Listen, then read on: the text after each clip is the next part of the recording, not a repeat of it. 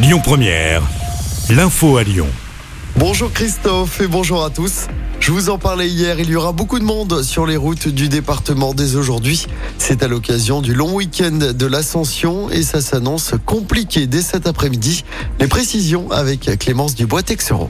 Oui, bison futé et voie rouge dans le sens des départs dans la région. Ça coince sur l'autoroute du Soleil. Comprenez l'A7 de Lyon direction le sud de la France. Bison futé annonce un trafic dense dès 13h, saturé entre 15h et minuit. Et ça ne s'améliore pas vraiment demain puisque Bison futé hisse une nouvelle fois le drapeau rouge avec du monde attendu sur l'A7 toujours entre 10h et 17h. Et puis week-end prolongé oblige. Dimanche aussi, il faut prévoir des bouchons si vous revenez du sud de la France. Bison futé, voie noire dans le sens des retours. Cette fois, ça coince d'orange en remontant vers Lyon dès 9h du matin. Bison futé annonce même un trafic saturé entre 11h et minuit. Merci Clémence et le détail des perturbations est à retrouver sur notre site et notre application. Retour à la normale sur les rails ce matin entre Vienne et Lyon. Le trafic TER avait été interrompu toute la journée d'hier. Un train de travaux avait déraillé. Des quarts de substitution avaient été mis en place. La première ministre qui continue son dialogue avec les syndicats aujourd'hui. Trois nouvelles consultations à Matignon, notamment avec la CGT de Sophie Binet en fin de journée. Elle va encore réclamer le retrait de la réforme des retraites, mais aussi une accélération sur la question des hausses de salaire.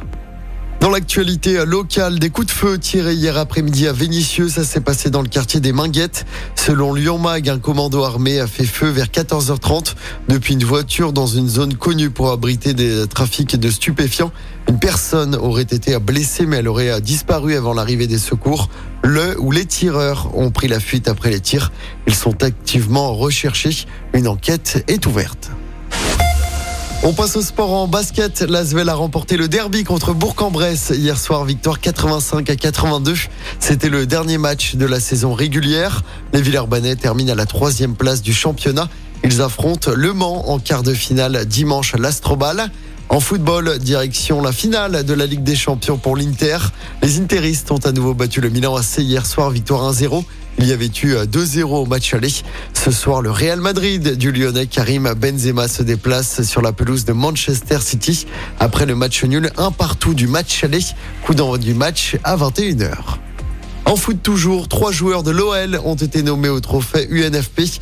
Anthony Lopez dans la catégorie meilleur gardien, Ryan Cherky et Bradley Barcola sont en lice dans la catégorie meilleur espoir. En revanche, Alexandre Lacazette, pourtant deuxième meilleur buteur de Ligue 1 avec 25 buts cette saison, n'a pas été nommé dans la catégorie meilleur joueur.